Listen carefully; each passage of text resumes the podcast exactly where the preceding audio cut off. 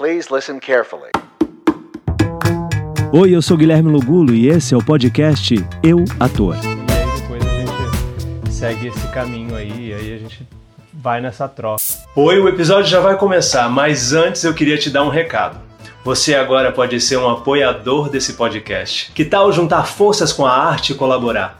O link está na descrição e tem PicPay, Pix, transferência bancária, o que você preferir. Seja um apoiador dessa ideia. Agora vamos ao episódio de hoje. E aí, gente, vamos começar? Devem estar doidos aí para fazer as perguntas. Lulu, primeiro assim, te agradecer mais uma vez por você estar aqui com a gente. Prazer enorme. E fala uma coisa que assim não tem a ver com a pergunta primeiro. É que você começou falando isso, né, sobre o estudo, sobre o ofício.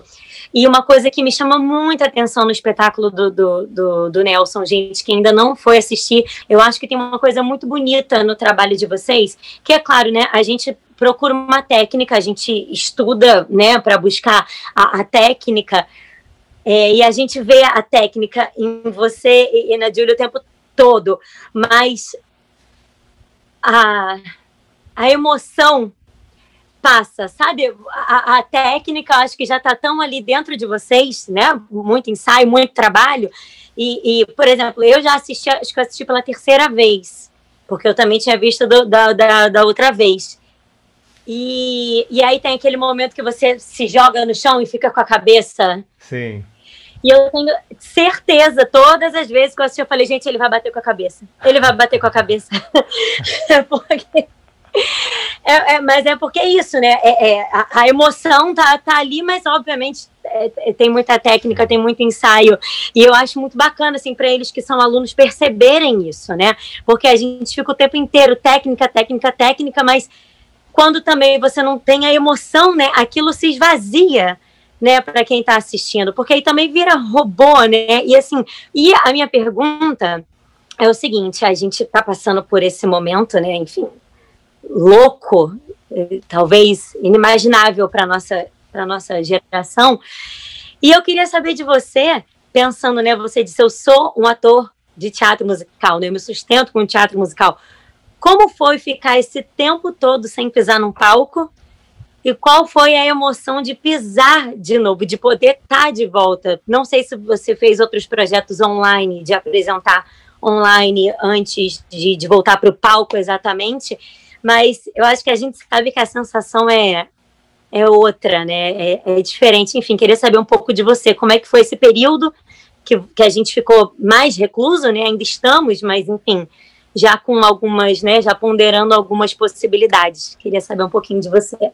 Bom, obrigado por todo esse elogio aí. Eu realmente fico muito feliz. É, é, é difícil aceitar elogio, mas é, é, isso. A gente acaba ficando tímido, mas obrigado. Realmente é, é um trabalho de, de muito estudo mesmo, assim, né? A Tânia Nardini, que é a nossa diretora do, do Nelson, ela trabalha muito em cima, o, o espetáculo é todo coreografado. E, ao mesmo tempo, ela traz a vida e a emoção, e não só os passos, né? Os passos já estão no corpo, então a técnica dela é bem essa, assim, num, movimento de, de a, a, direção de movimento dela é toda baseada em algo dentro, sabe? Não é só agora você vai para a direita, vai para a esquerda, por que você está indo até lá? Como é que é isso? O que, que te leva até lá?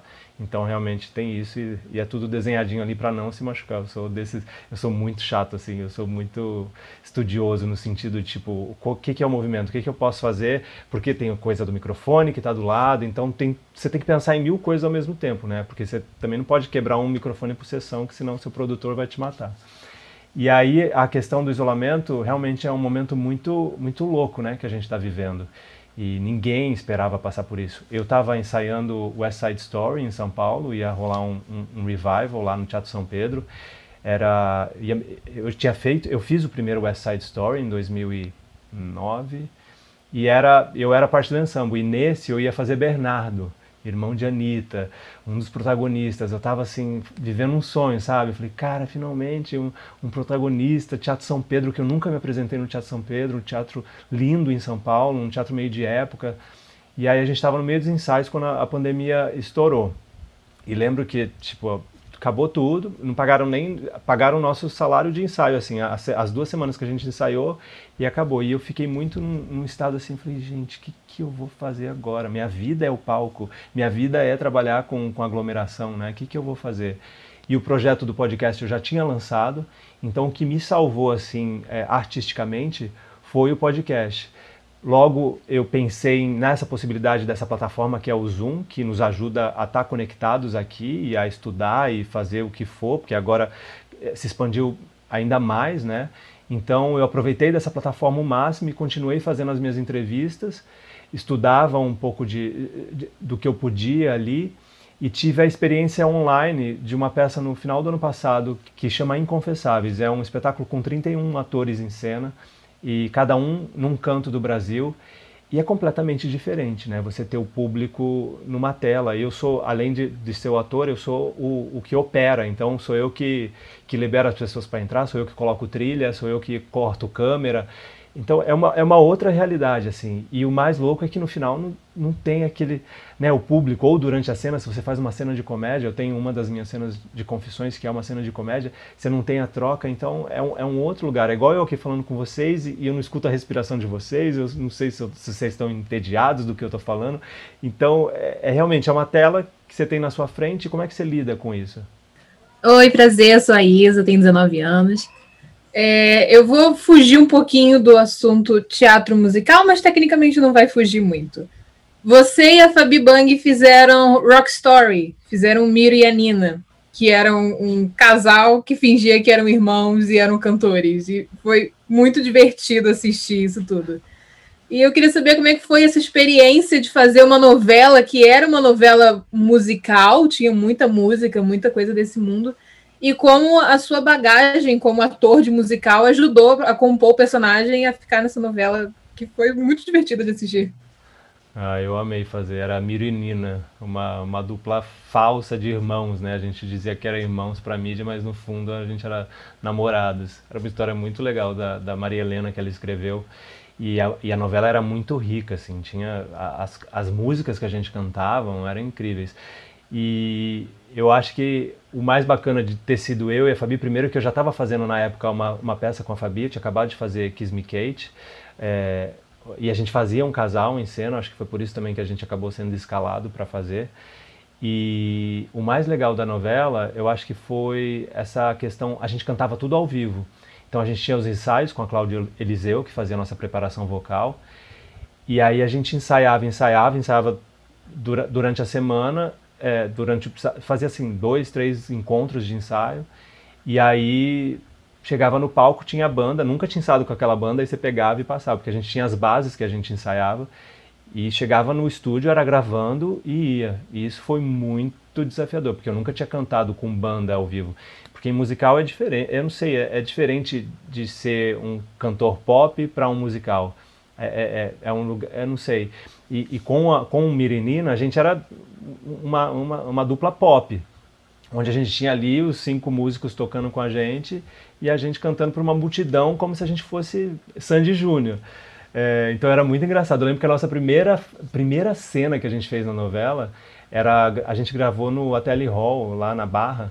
É, e era um, era um palco que eles tinham montado, eles pegaram a estrutura do, do Multishow e fizeram um palco. Só que era um palco gigantesco. Aí contrataram 300 figurantes e a gente entrava tipo mega popstar assim. E eu falava pra Fabi, falava, Fabi, que que é isso que a gente tá vivendo? Que louco! Eles nem sabem quem a gente é.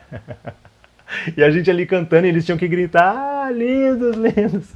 E a gente, eu e a Fabi, a gente se divertia muito. A Fabi é, é uma grande amiga, parceira de cena, e isso também só facilitou assim a nossa química em cena. E, e eu, eu, acho que o, o desafio maior pra gente, e mesmo pra Fabi, eu já tinha feito uma novela antes, Fabi não tinha feito novela. Então era, era, era uma troca bem genuína, assim, ela ficava, tinha várias coisas que ela falava, ah, Gui, vamos é, a coisa do texto, do passar, porque é tudo muito rápido. TV, diferente do teatro, quem é de teatro, a gente ensaia três meses para fazer uma peça, dois meses, um mês. Na TV você vai, você tem um, você ensaia em casa você mesmo, você tem uma ideia do que, que é aquele personagem e, e, e vai, e aí chega lá, você tem todas as marcas novas. sabe? Então, ó, daqui vem para cá ou daqui vem para cá. E então, acho que o desafio maior da novela, de estar tá fazendo novela, era isso, assim, dessa coisa da urgência que tem. Então, você tem que estar tá muito preparado. Não só a canção. Pra você ter uma ideia, eu, eu tinha uma cena que, que chegou, já tinham me mandado fazer, começar a fazer aula de violão. Eu tinha começado há uma semana. Naque, naquela própria semana chegou um, um, um, um, capítulo onde Miro toca violão. Eu tinha acabado de começar a fazer aula. Eu falei, como é que eu vou tocar violão, sendo que eu nem sei. Eu lembro que eu fiquei desesperado, claro que eu dublei, mas eu tinha que colocar os dedos no lugar certo. E aí rolou. Mas eu acho que o, o fato de, de, de, já ter trabalhado tanto com teatro me deu essa base e essa calma para falar, ok, eu sei o que eu estou fazendo. Estava fazendo algo que, que eu já estava acostumado a fazer. Mas eu acho que o, o mais que mais me apavorou foi essa urgência mesmo, dessa coisa de ter que estar tá pronto. Vamos lá, é um show que você tá para 300 pessoas que nem sabem quem você é, cantando uma música com com Yenir, coisas que eu nunca tinha usado, sabe? Então, mas foi muito prazeroso e, e Fabi realmente é, é daquelas que você quer ter sempre por perto porque é um profissional exemplar assim. Oi. Oi, Paulo. Tudo bem? Tudo ótimo, um pouco nervoso, mas eu vou falar. Ah, tá nervoso? E a minha pergunta é a pergunta que eu sempre faço, mas é uma pergunta boa. Como é que é a sua preparação para os seus personagens? Olha, depende do personagem, assim. Eu sou, como eu disse, eu sou muito estudioso, eu sou muito Caxias, assim. E aí o que eu normalmente faço, dependendo do personagem, por exemplo, para o Bernardo, que é o que é o mais é, recente, assim, de, que eu fiz de pesquisa, e aí que eu faço? Eu, eu começo a escutar tudo que tem assim de material daquele personagem, de pessoas, de, de, de, de, artistas diferentes que fizeram aquele personagem, porque eu acho interessante você ter uma, uma base do que, que é que outras pessoas fizeram. Se tiver, hoje em dia essa coisa do, do YouTube é maravilhoso, porque é a melhor fonte de pesquisa assim de, de audiovisual que você pode ter assim de tudo assim, de desde de antigo até mais novo. Então eu, tenho essa pesquisa assim de, de entender aquele personagem, entender as, a maneira como ele já foi interpretada também, é, porque eu acho que tudo se copia, né? Nada se cria. E tu, não é que você vai fazer exatamente o que aquele artista fez, mas você vai se inspirar naquele caminho. Então pega um pouquinho do caminho desse, um pouquinho do caminho daquele e começo a depois disso encontrar a minha verdade. E aí é, é, é, isso, é o estudo, é, é chegar, é, é ir para o ensaio, ficar atento no ensaio. Eu sou um cara que no ensaio eu não rendo muito, assim, ensaio musical, por exemplo. Essa coisa de estar ali com, com o pianista, ele vai passar, eu vou ficar muito inseguro para cantar, mas eu vou para casa, eu vou ralar mais naquilo que eu aprendi na, no ensaio e vou voltar no outro dia fazendo todas as notas que, que foram dadas. É, mas é, é isso, é, é, um, é, um, é um trabalho constante de, de pesquisa, assim, de entender. É, aí a coisa do texto, do corpo, de como é que aquele personagem anda, como é que é, o, como é, que é a fisicalidade. Eu sou muito ligado ao físico, então todos os meus personagens eles, partem do físico primeiro, como é que ele anda, como é que, que ele senta, a voz, como é que essa voz sai. Então eu penso muito nessa fisicalidade é, desse personagem. Oi, Logulo, boa noite. Primeiro eu queria parabenizar pelo Nelson, não podia deixar de falar, se eu não falasse eu ia me sentir mal. Mas a minha pergunta é, eu queria saber como é que foi o processo de evolução vocal da sua parte, se você teve alguma dificuldade no aprendizado do canto, enfim, é isso. Bom, ótima pergunta. O canto, como eu falei, foi uma das últimas coisas que chegou na minha vida, né? Então sempre tive muita dificuldade e não além da dificuldade, eu acho que tem uma coisa da gente acreditar. É, é essa coisa da autoestima, né? De falar, ah, minha voz, não estou conseguindo aquelas notas. Eu sempre fui muito encanado, assim, porque nunca foi uma coisa natural. O canto para mim nunca foi natural. Assim como a dança também, eu tive que insistir muito, nunca tive a flexibilidade e, e, e tudo mais. O canto foi, foi, foi algo que eu tive que estudar muito, muito, muito, muito, muito para conseguir lapidar e chegar a, a, sabe, ao mínimo, assim. É, é, e eu sou barítono, sou um baritenor, mas as minhas notas agudas, eu, eu morro de medo delas, então chega, eu logo tenho dificuldade de alcançá-las, então acabo me sabotando. Eu acho que esse é o grande perigo da gente enquanto artista, a sabotagem, a autossabotagem. é, o tempo inteiro a gente tem um, uma gralha que fica aqui falando, não, não tá bom, ah, essa nota, ah, essa voz. E, e se você dá atenção ao ouvidos a essa gralha, você acaba não evoluindo e não conseguindo é, desenvolver o seu melhor porque você está aqui ó, com essa gralha aqui o tempo inteiro falando que você não está bem. E aí quando eu consegui colocar uma sacola na, na, na, cabeça dessa, dessa gralha e falar para ela, chega, não, eu, eu vou achar a minha voz. Eu, e foi aí que eu comecei a encontrar uma verdade na minha voz, porque também tem a coisa da verdade. Não adianta você ter uma linda voz e não, e não chegar, né? A voz... O, o, é interpretação também, interpretação de texto. É, é, interessante isso, trabalhar a música não só como uma música, mas como contar a história. No teatro musical você tem que contar a história. Eu sempre é, já tive a boa sorte de, de, fazer alguns personagens e as pessoas falavam, nossa, você canta de uma maneira diferente. Eu posso não ser o melhor cantor, o cantor que tem as notas mais agudas, mas eu sou o cantor que eu vou te, eu vou te cantar, te contar essa história através dessa música. E eu acho que isso faz total diferença, assim. Então, mesmo que aquela nota talvez não saia tão afinada quanto você gostaria, mas se você tem a verdade ali, ninguém vai se preocupar. O público não vai falar, nossa, mas ele desafinou na, na nota tão esperada. Porque é realmente é um desafio, mas é, é o estudo. Ô, Logo, tudo bem? Tudo Meu bem? nome é Gabi, tenho 19 anos. E aí a pergunta é a seguinte: você disse né, na pergunta da Carlinha é, que o podcast te salvou, né? E você já tem esse podcast bem antes da pandemia, certo? É, comecei. É, na, na verdade, eu, eu, eu, estreiei ele em janeiro do ano passado. Aí a pandemia veio em março. Então, então é, eu queria te perguntar sobre isso. É como foi a história de origem desse podcast e como foi a sensação de gravar o primeiro podcast? Bom, a, a história surgiu. Eu sempre, eu sou muito curioso e sou muito estudioso. Então, estou sempre buscando coisas novas e, e, e adquirir esse, esse é, gosto por podcast, de escutar podcast. E tô sempre assim, eu adoro, por exemplo, não sei se vocês já viram uma série da Vanity Fair que chama Actors on Actors, que é sempre os atores que estão concorrendo às premiações do ano, eles conversam entre eles e fazem perguntas. Aí tem o Round Table também, que é sempre com, com as pessoas que talvez vão concorrer ao Oscar. São mesas de conversa, assim, e eu sempre fui encantado por esse por esses programas, assim, de, de saber, porque aí você consegue entender o outro lado, não só do filme pronto, mas do que, que aconteceu antes, como é que fulano chegou naquele filme, qual audição que ele fez. E, e aí pesquisando coisas no Brasil, não achei nada para ator, não tinha nada para ator, assim, um podcast ou até mesmo um, um, um canal no YouTube que falasse sobre, sobre o ofício. E, e, o ofício desse olhar, assim, do outro artista, do artista já consolidado ou do artista que ainda está começando, não tinha nada. Aí eu falei, bom, acho que posso criar algo aí nesse caminho. E aí fiz uma lista de, de amigos, né, para começar. E era, eu fazia presencial, eu ia até a casa, tanto que os primeiros episódios são todos na casa dos artistas. Eu ia até a casa dos artistas e gravava com duas, três câmeras e, e fazia depois a edição. E aí fiz isso, fiz uma lista de amigos de oito episódios. Eu falei, bom, vou começar com esses oito episódios e vamos ver no que vai dar. E aí fiz, lancei os oito episódios juntos e, e continuei já gravando para outras temporadas, até que a pandemia veio e aí adequei o, o, o formato para esse formato online. E deu super certo, porque aí comecei a fazer com pessoas que eu jamais pensei que poderia fazer, sabe? É, e fiz inclusive é, quatro episódios internacionais. Falei com, com Anne Hank, que infelizmente faleceu. Eu lancei o podcast, uma semana depois ela faleceu. Que foi a, ela era mulher do, do Bob Fosse, se vocês sabem quem é, Anne Hank. Tem o um episódio no YouTube com legenda para quem quiser. E é, fiz com, com outros artistas também. Então acabei tendo a possibilidade, por conta da pandemia, de fazer episódios que, que com pessoas que jamais eu conseguiria fazer presencialmente.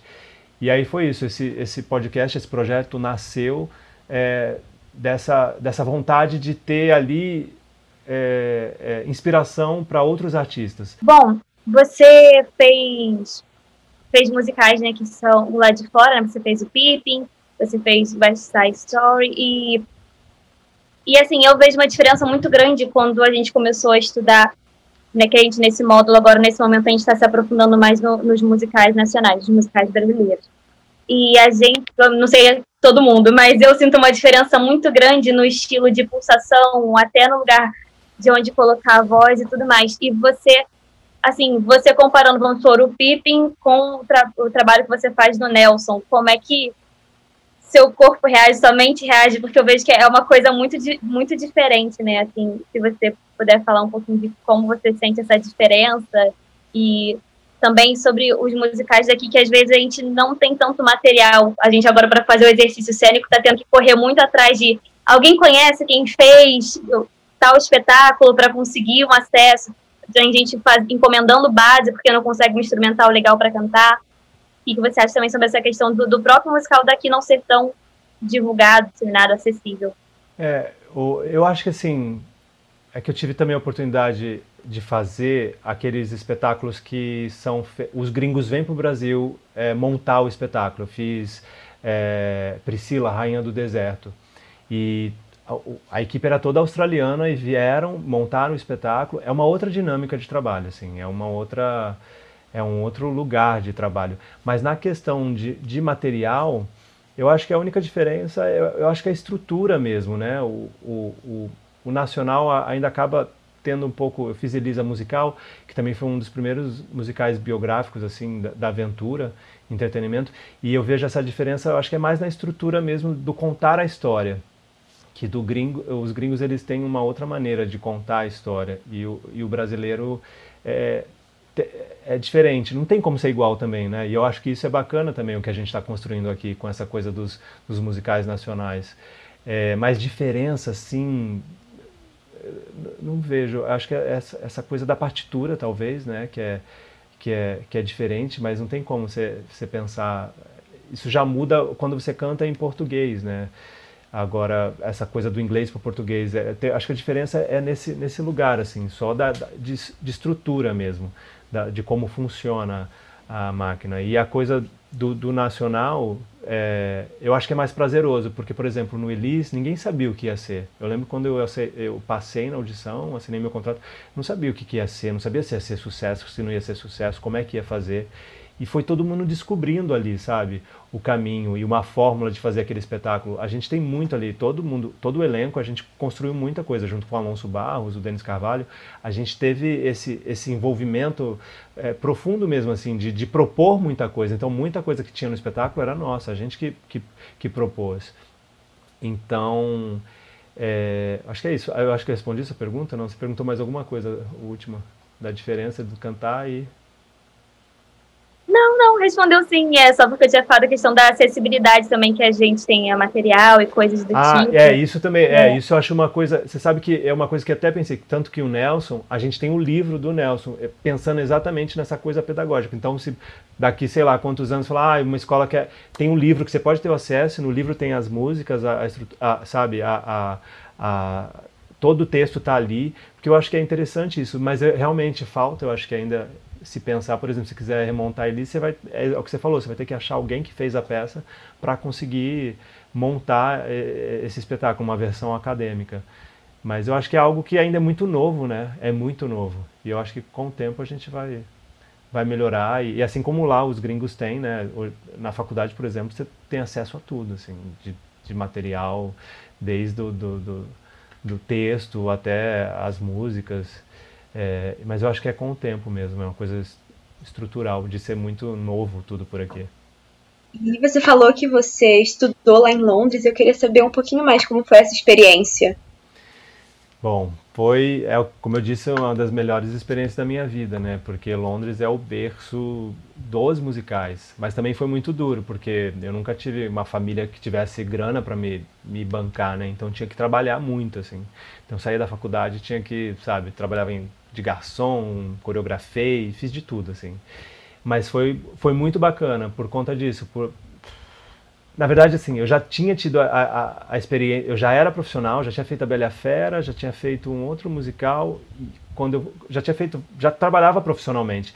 E a maior dificuldade que eu tive, eu acho que foi essa. Eu cheguei, eu já tinha, eu tinha meus, eu tinha 23, 24 e, e a molecada tinha 18. E era assim, uma molecada pirada, assim. Eu tava lá com um propósito muito certo, assim. Eu quero me profissionalizar e quero trabalhar no mercado. E a galera era assim, eu falava que parecia um desfile de moda, assim, porque as meninas eram o cabelo. Tinha uma menina que fazia aula de balé segurando a franja para não transpirar, pra você ter uma ideia. Os ingleses são muito engraçados, porque ela, ficava, fazia, fazia a aula toda assim porque ela queria estar bonita, porque saía da sala, eles estavam todos emperequetados, eu falava, gente, mas que mundo é esse? E porque é um, é um, é um business mesmo, né? Tudo conta. Lá eu aprendi que, tipo, tudo conta. Você chegar numa audição, a maneira como você se veste, a sua maquiagem, tudo conta. Desde o do, do, do minuto, do primeiro segundo que você entra num, num lugar de, de, teste ou que você é visto, você tem que estar tá bem. E isso acho que também é meio cruel, assim, né? Eu via que as meninas, nossa, competiam para ver quem tinha a maquiagem mais bonita ou o figurino para fazer aula de balé e todo mundo transpirando. Eu falava, gente, não entendo isso. Mas era muito legal, porque eu tive a experiência de, de fazer é, é, grandes clássicos dentro da escola e, e de conhecer profissionais incríveis também, né? E, e, e, me deu uma base que de, de disciplina eu sempre tive, né? Como comecei a fazer balé muito cedo, então a disciplina sempre veio veio desde muito novo, que o balé te exige muito. E aí na faculdade só ficou mais forte assim com relação a isso. E mas é uma vida difícil assim por conta do custo mesmo. É muito custoso morar na Inglaterra, morar em Londres. Então eu sofria muito porque tinha que trabalhar muito. Então ficava da, das, das 10 às, às 5 na, na faculdade e aí tinha que trabalhar num bar até uma hora da manhã e no outro dia tinha que estar de volta para aula de balé cedo. Então, eu ia perguntar para ele como é que foi o processo é, com a voz dele, assim, mais detalhado para eles, porque o que você falou foi muito importante. É, porque eles têm, eles sofrem, né? Eu, falo, eu falo muito isso para eles, o aprendizado da voz, né? A voz não cantar não é um ato cotidiano e a gente meio que vai para o limbo, né? Até você pegar a técnica. Então, então eu queria que você contasse esse processo mais detalhadamente assim para eles porque isso para alguns da turma é bem sofrido. É, não, eu bem sei o que é essa dor do, do, do, achar que não canta bem o suficiente. Que é um músculo, né? Primeiro de tudo é um músculo. E esse músculo, quando você exercita, é igual alongamento. Você não encosta a mão no chão, mas se você tentar todo dia, daqui a pouco você está encostando a mão no chão. O que a gente não pode é ter preguiça. E eu sinto que a gente, enquanto artista, às vezes é bem preguiçoso bem preguiçoso. Ah, depois eu Muito, é verdade. Depois eu estudo essa canção. Ah, depois eu estudo essa nota que não está saindo. E não, é, é para ontem, assim. Se realmente é isso que você quer, você decidiu que é isso que você quer para sua vida, é uma profissão. Porque é uma profissão, não é, sabe? É, talvez você possa fazer só como hobby, que legal. Mas mesmo sendo hobby, eu acho que é legal você ter esse caminho de, de, de melhorar cada vez mais. E para mim eu acho que foi isso, assim, uma coisa que também eu, eu aprendi com esses anos todos é, é, de encontrar o professor certo. Porque você vai ter professores e professores. Não adianta você ficar só com o professor achando que esse é o caminho, se você não está alcançando ali os seus objetivos, testa outro. É, eu tenho, eu prefiro fazer aula com um homem por conta da, da eu sou, eu sou, eu preciso, eu preciso escutar o outro para ter referência. Então, quando eu, tendo professores homens, para mim me facilitou esse lugar de achar a minha voz. É, não que eu, eu tive professoras maravilhosas, Amélia Gomes em São Paulo, mas essa coisa de ter referência masculina cantando sempre me ajudou, assim. E, e, essa coisa de achar o professor certo. Tem professores que você vai fazer aula e vai falar, ah, legal. Mas tem o professor que te fala de uma maneira que você fala, é isso, é aqui que está o lugar dessa voz, dessa, sabe, dessa voz é, é, é, que encaixa gostoso. E é isso, é de testar professores e ver qual que funciona para você. É um investimento caro, mas é válido. Outra coisa que eu fiz também que me, me, me ajudou foi fazer um trabalho com fono. Porque a fono, ela soma no trabalho do professor de canto. Então isso é muito interessante também, de ter é, é, uma fono auxiliando e te eu, eu falo que eu, eu, eu, eu, fiz um trabalho com uma fono que, é, que eu encontrei os agudos que eu não encontrava durante anos, durante anos de aula, aula de canto com a fono. Porque a fono ela falava, não, mas vamos pensar nessa. Porque tem um, é diferente, né? Não é só você ficar ali naquela nota. Pergunta é, queria saber qual foi a maior dificuldade que você já teve na sua carreira, tipo. Ai, dificuldade. Que você enfrentou e que você ficou tipo, nossa. Ah, nossa, dificuldade, eu acho que o tempo inteiro, né? A gente são aqueles musicais que você faz audição e não passa, e você quer tanto, personagens que eu, eu lembro que perdi personagens que eu falava, nossa, mas eu queria tanto fazer esse personagem. A gente sempre acha que vai mudar a nossa vida. Falar, ah, mas ia mudar minha vida se eu pegasse esse personagem. E eu acho que é mais essa a dificuldade, eu acho que maior são os nãos, os nãos da carreira que a gente tem. Porque lidar com sim é fácil, né? Ah, peguei o trabalho. Agora e os nãos? Ainda mais em musicais e testes que você faz, que você fala, nossa, mas eu quero muito, eu vou, me preparo, preparo, ralo, ralo, ralo, aí não rola. Então, eu acho que a, a maior dificuldade são, são os nãos. Sou Carolina Bento, tenho 20 anos. É, eu gostaria de saber sobre o seu processo de audição, porque você também falou que você fez audições também lá, lá em Londres e tal, e você falou que teve, tiveram preconceitos por você ser estrangeiro.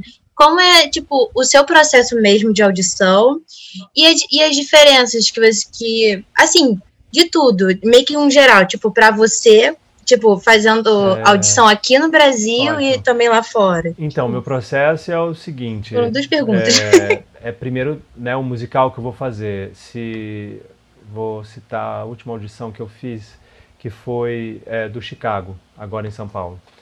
É, o Chicago é um musical contemporâneo, é, né? Então aí eu, eu penso o que, que eu posso cantar nesse nesse é, nesse musical que possa mostrar o meu minha minha potência vocal. A preparação primeira é essa, né? Porque é sempre a canção, né? Eu acho que primeiro para o musical o primeiro teste que você vai fazer normalmente você canta. São poucos os musicais que você dança primeiro ou, ou vice-versa. Para dança eu não tenho muita preparação assim. Eu continuo sempre que eu posso eu faço aula Agora eu acho que é importante isso, você ter um, um as canções, as suas canções de, de, de, audição. Então eu tenho uma pasta com, com vários estilos de, de, de canções, balada, up-tempo, é, mais lenta, para você, para realmente entender o que, que vai se, se encaixar melhor para aquela audição. Então pensar no seu repertório de audição é importante, sabe? é, ter umas quatro, cinco músicas ali que são a, os seus coringas, assim, que você vai ter. Às vezes, na audição, a, a, a, a, empresa, a, a, a, produtora já te manda né, o material. O, a última audição que eu fiz, na verdade, foi Barnum, que vai ter em São Paulo.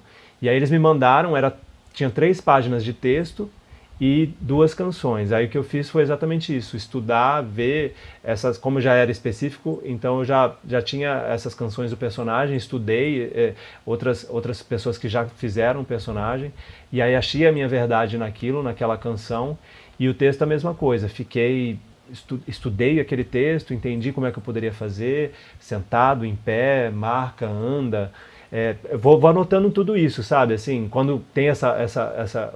Hoje em dia eu já recebo os materiais assim de, de personagens. Normalmente os meus testes hoje em dia já são assim para personagens específicos. Então a produtora já me manda esse, esse material ah, para o personagem, personagem X, tem duas músicas, e aí eu vou estudar essas músicas o máximo que eu puder, passo com alguém, pego um pianista para passar e estudar.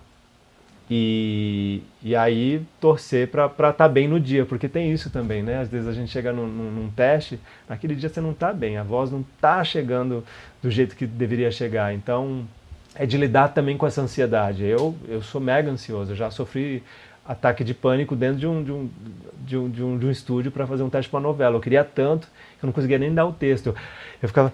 Eu tive que, o produtor de elenco teve que falar: não, calma, tá tudo bem, todo mundo quer que você acerte. Claro que eu não peguei o papel, mas é, é lidar também com essa ansiedade é importante. E tá pronto, assim, é estudar ali o que você puder e tá, e tá aberto também, porque às vezes você vai chegar na audição e vão pedir para você fazer algo diferente. E aí, qual era a outra pergunta mesmo que você fez? A diferença, tipo, a, a ah, audição. A da... Eu acho que a diferença é que lá fora é, é, eles são mais diretos, assim, sabe? Então, você vai cantar 16 barras daquela, daquela música e se você não é o perfil, você já não vai passar nem para a próxima fase. Eu sinto que no Brasil ainda você tem, como eu acho que também não, não existem tantos profissionais né, é, é, é, é disponíveis para fazer certos papéis, então eles acabam deixando você fazer a audição de dança, mas lá eu acho que eles são muito mais diretos, assim. No primeiro teste, se abriu a boca, não interessa para eles, não tem o perfil, é, você não vai voltar para a próxima fase, assim. Algumas perguntas que eu pensei o pessoal já fez, mas uma pergunta que eu também faço bastante aqui é se você já também. É, qual foi a variedade de estilos musicais que você fez, tipo drama, comédia, e se você já fez mais de um mais de dois, qual foi o que você mais teve assim, conforto de fazer, o que você mais gosta, mais difícil?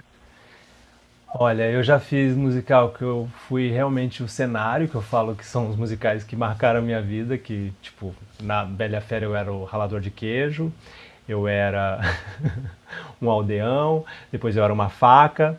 Aí no Priscila eu também fiz, eu fui desde um pincel até um cupcake, então é, é interessante isso. Aí fiz Chicago onde você tá ali limpo, sabe? Você tá ali, você é o ator, o artista. E esses são que dão mais prazer, porque é legal fazer esse tipo Disney, mas imagine você um ano se vestindo de faca, se vestindo de ralador de queijo. é incrível, é, é, um sonho, assim, eu queria ser a Bela, queria ser a Fera, mas estava ali porque era, é, é, eu acho que é, é, isso, você entendeu, eu sou um cara que eu fiz muito ensemble, né, fui muito do ensemble, fui muito do coro, então ralei muito, assim, então é, cada dia que eu entrava de, de, de, de, pincel no Priscila eu falava, ai, fazendo chachado, e, mas é, faz parte, eu acho que do nosso ofício também, e, mas os que me dão mais prazer são esses que não tem muita, muita coisa, sabe? Não tem muita caracterização, é, é mais o, o artista mesmo. Eu amei fazer Kiss Me Kate, é, que me dava a oportunidade de, de, de, de, ter um solo sapateando, eu nunca tinha sapateado em cena. E aí dançava e sapateava em cima de uma mesa, pulava e tinha, sabe, com, com um elenco junto comigo. Então eu, eu, eu gosto desses personagens que que são mais livres. Em Bibi, Uma Vida Musical, que eu tive a oportunidade de fazer o, o último marido da, da Bibi, que era o Paulo Pontes, e esse para mim foi desafiador, porque foi começou essa leva assim na minha carreira de, de ganhar mais personagens, né? Veio primeiro Kiss Me Kate, aí vem é, Pippin, aí vem o Bibi. Então, essa coisa de, de, de você... Eu cada vez mais me sinto... É, é, eu, eu, sinto essa necessidade de fazer esses personagens mais mais próximos do, do, do, real, assim. Se bem que Pippin era um, era um, era um cara bem, bem farsesco, assim, era uma coisa quase... Ele era bem fora da caixinha, assim, fora da curva. E, mas Bibi e agora Nelson, Nelson para mim é uma realização, assim, 100%, assim. Primeiro também que é, é um filho para mim, né? Eu produzi tudo, eu que que inscrevi em lei, eu que, que fui atrás de quem quem eu queria que dirigisse. Então, para mim tem um, tem um valor enorme. Assim, eu acho importante também vocês, enquanto artista, começarem a pensar em o que, que vocês querem fazer, sabe? O que, que eu quero produzir e se produzir. Porque às vezes o mercado ele é muito cruel e ele não vai te dar espaço, ele não vai te dar oportunidade. Então a oportunidade que você tem é se produzir, é criar algo, acha um texto, junta três amigos e, e cria uma companhia e, e, e se produz, sabe? Não fica esperando o mercado bater na sua porta e falar, olha, porque é isso, você faz uma audição, faz outra, aí não passa, aí às vezes você tem um talento, mas você vai desistir porque você não passa em nada. Mas não, tem caminhos, dá para você se, se, se, se autoproduzir e criar o seu show, criar o seu show com músicas que você gosta. E por mais que você ache que ah, não tem, tem o valor de fazer o seu, é inexplicável. Assim. Eu, eu, me sinto muito grato assim, de ter tido essa oportunidade de, de criar algo meu e, me dado a oportunidade de estar ali como protagonista da, da minha história. Oi, Guilherme, boa noite. Meu nome é Júlia Perrel, tenho 15 anos. E, primeiramente, eu queria agradecer por você ter criado o podcast, porque, assim, me ajuda muito. Eu vejo desde o ano passado. E, principalmente, o episódio com a Cláudia de Moura. Você não sabe quanto esse episódio foi importante para mim. Eu chorei a beça, assim, é. foi muito importante. Foi muito bonito, foi lindo. E a minha pergunta é sobre o Nelson. E você foi o idealizador da peça. Então eu queria saber assim, o que te motivou? Por que você quis contar essa história, sabe? Como surgiu a ideia? Bom, Nelson surgiu de uma ideia. Eu estava fazendo Bibi em São Paulo e é, encontrei o, o, autor Gabriel Chalita, conheci o autor Gabriel Chalita e comentei com ele uma ideia de que eu tinha tido com uma amiga de fazer é, um, um, musical sobre músicas do rádio. E tinha Nelson, mas eu sabia que eu queria na verdade era fazer sobre Nelson, mas aí a gente sabia que tinha um problema de direitos, blá blá blá. Enfim, aí engavetei aquela ideia e quando apresentei para o Chalita, eu falei, olha, eu tenho essa ideia assim, assim, assado, vamos fazer algo? E ele foi pesquisar e descobriu que era o centenário, em 2019, ia ser o centenário de Nelson Gonçalves. Aí falou, não, vamos fazer uma homenagem ao centenário. Era o gancho perfeito, assim, para tudo, né? Para mídia. E, e aí ele escreveu esse texto, assim, eu lembro que ele escreveu muito rápido, em 15 dias ele me entregou o texto, e a gente começou a procurar produtores para colocar, né, para colocar em lei, para fazer tudo. E a gente começou a ter uma dificuldade, o Gabriel, assim como eu, também tem uma urgência, que é tudo para ontem. E gente, as pessoas que a gente encontrava, encontrou no meio do caminho, meio que falavam, ah, tá, não, vou, pegavam um projeto e ficavam ali, não faziam muito acontecer. Até que eu falei, eu falei, Gabriel, a gente estava com um problema também, a gente tinha que encontrar uma menina, e a gente não encontrava e os produtores queriam colocar alguém famoso. Eu falava, gente, não tem necessidade de ser alguém famoso. Isso também tem uma coisa no nosso meio muito triste, assim, que há o famoso que vai. Claro que faz diferença você ter um famoso no seu elenco, porque esse famoso vai trazer público e o patrocinador vai querer investir. Mas no nosso caso, a gente já tinha o patrocínio, já tinha tudo certo, então não precisava ter um, alguém famoso. E, e aí eu lembro que não conseguia achar, não conseguia achar, não conseguia achar. E eu no, fui fazer uma audição em São Paulo para o Sunset Boulevard. E tô eu sentado, já tinha feito a audição, já estava esperando, estava sentado esperando. Do nada a Julie entrou e eu já conhecia o trabalho da Julie. A gente não era amigo, mas eu conhecia o trabalho dela e era encantado pelo, pela voz né, que ela tinha e gostava muito do trabalho dela. E aí encontrei, saí da audição, liguei para o Gabriel Chalito e falei: Gabriel, acho que encontrei a menina que a gente precisa. E, e aí o produtor não queria colocar a Julie. E eu falei, não, mas eu, tem que ser ela, eu acho que ela é perfeita, tem a coisa da altura, a vocal lá, lá. E aí acabou que esse produtor não, não a gente tirou esse produtor e eu falei, cara, eu acho que é o momento de eu assumir essa, essa produção, vou assumir essa bucha. E aí, minha gente, tutorial de YouTube foi o que me salvou.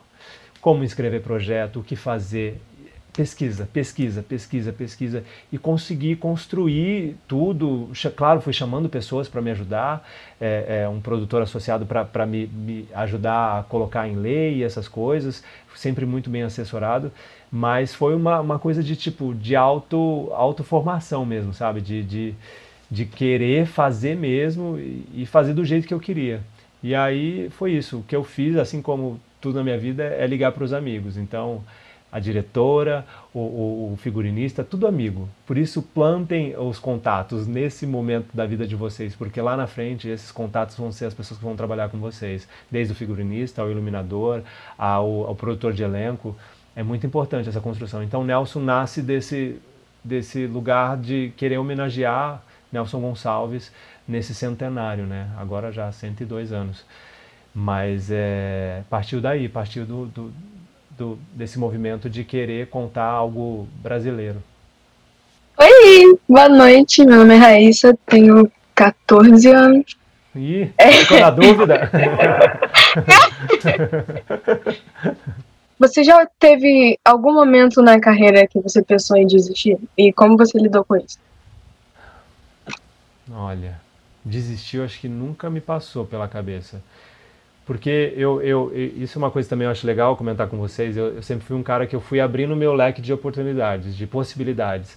Então comecei dançando, aí eu fui atuar, aí eu cantei, eu fotografo, eu edito.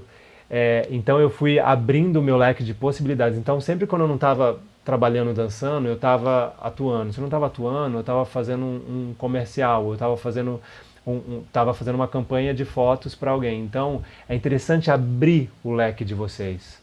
Não fiquem só num, num, num, foco, ah, eu quero ser, quero fazer Broadway, vou cantar musicais da Broadway, vou para Broadway. Não, veja as outras, as outras possibilidades. Não, não é nem plano B, mas é você, enquanto artista, abrir esse leque de oportunidades sabe? Se produzir ou fazer uma assistência de produção ou é, dirigir, é, é, entender que o mercado tem, tem milhares de caminhos, tem milhares de oportunidades.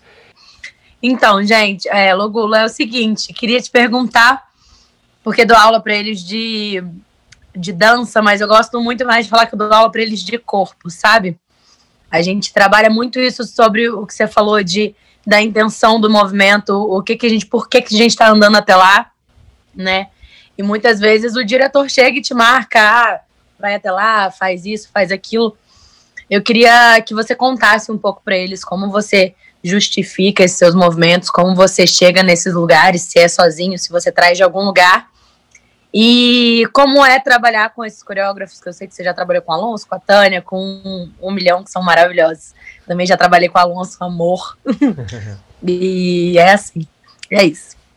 É, não, eu acho que é, é, Eu acho que eu também tenho essa facilidade que eu sempre fui curioso e sempre é, explorei todos os tipos de técnicas, assim, sabe? Sapateado, contemporâneo, jazz, e, e, é exatamente isso. É como é que esse corpo não é um corpo só dançado. Eu, eu, tive muita dificuldade no começo, porque como eu fiz muitos anos de balé, então era sempre essa postura do bailarino, tinha a coisa da perna. E aí eu, eu, foi custoso, assim, para chegar nesse, nessa naturalidade de ser, não ser o bailarino em cena, e ser o, o cara de terra, chão, pé. É, e eu acho que o, o movimento é, é, através da repetição. Primeiro é ver o que o diretor te dá, o que o seu preparador corporal te dá, e ver o que, que cabe melhor para você ali. E também propor, que eu acho que também é importante isso, você enquanto artista numa sala de ensaio, propor. Não tenha medo das suas ideias, dos seus impulsos, porque se for demais, o diretor vai estar ali para te cortar e falar, não, não é bom esse caminho. Então é, é propor, explorar sua, os seus, né, o, as, as, suas limitações e, e, e, insistir também né, no, no, que às vezes não está saindo, um passo que não está saindo, é igual a, a, nota, a nota que não está saindo. O corpo é a mesma coisa. A repetição vai fazer você entender que esse movimento, ah, dá, agora, ah, travou, mas agora eu vou achar o que, que é melhor.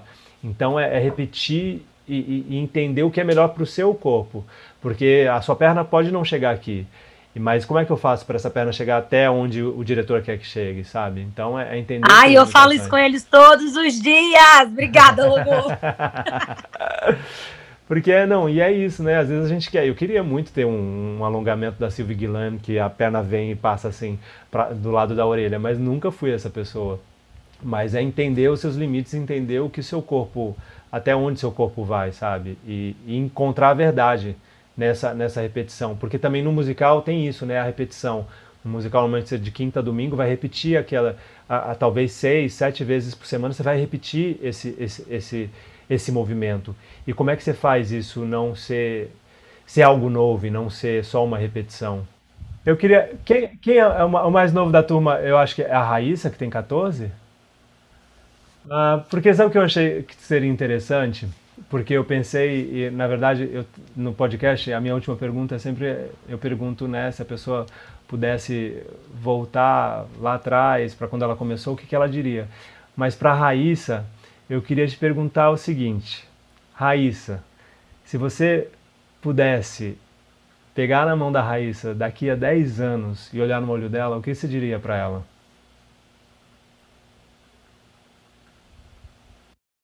Meu Deus, que pergunta difícil. Não, eu não sei. Eu só realmente quero que ela não desista.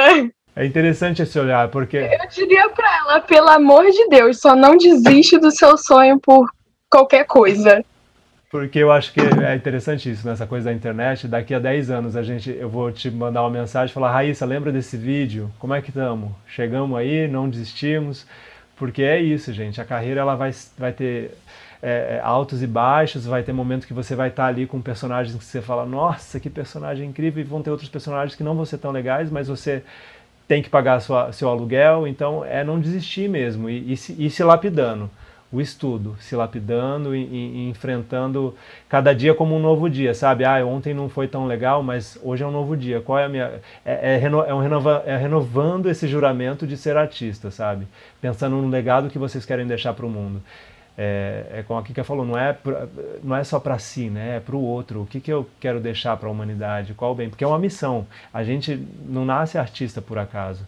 A gente é artista porque a gente tem uma missão, e a missão é, é essa, tocar vidas e transformar, que seja, sabe, e às vezes você pensa, ah, mas só tive três curtidas no Instagram. Cara, três curtidas são três vidas que você tocou com uma história que você contou. E a gente está numa geração onde são números, né? O algoritmo brinca com a gente o tempo inteiro. Ah, tive 20 curtidas numa foto que eu achei que ia bombar é continuar fazendo, continua fazendo o seu material, continua colocando o seu material, crie um canal no YouTube, eu falo muito sobre isso, crie um canal no YouTube, crie é, é, é a, a, possibilidade de se juntar com amigos e, e fazer leituras de peças, é, estudem o máximo que vocês puderem e, e, e, criem conteúdo, vão, vão, vão colocando conteúdo e não se julguem tanto, acreditem no, no que o coração de vocês está tá, tá mandando e está pedindo, que aí não tem erro. Logulo, foi ótimo, foi muito bom hoje estar aqui com você. Eu que agradeço, Raquel. Muito, é, trazer esse, é, essa, essa nova visão, né? Eles terem essas, essas visões de outros artistas que já estão há mais tempo no mercado é muito importante, faz muito bem para o processo deles, enriquece demais. Eu só tenho a agradecer a doação de vocês. Ah, imagina, eu que agradeço e boa sorte para todo mundo e contem comigo, estou sempre respondendo inbox lá no, no, no, no, no, direct no Instagram ou mesmo no YouTube e, e é, é, isso. Consumam arte, consumam cultura que isso é importante também, tá? Vendo as coisas que estão acontecendo, vocês entenderem a, a linguagem, né?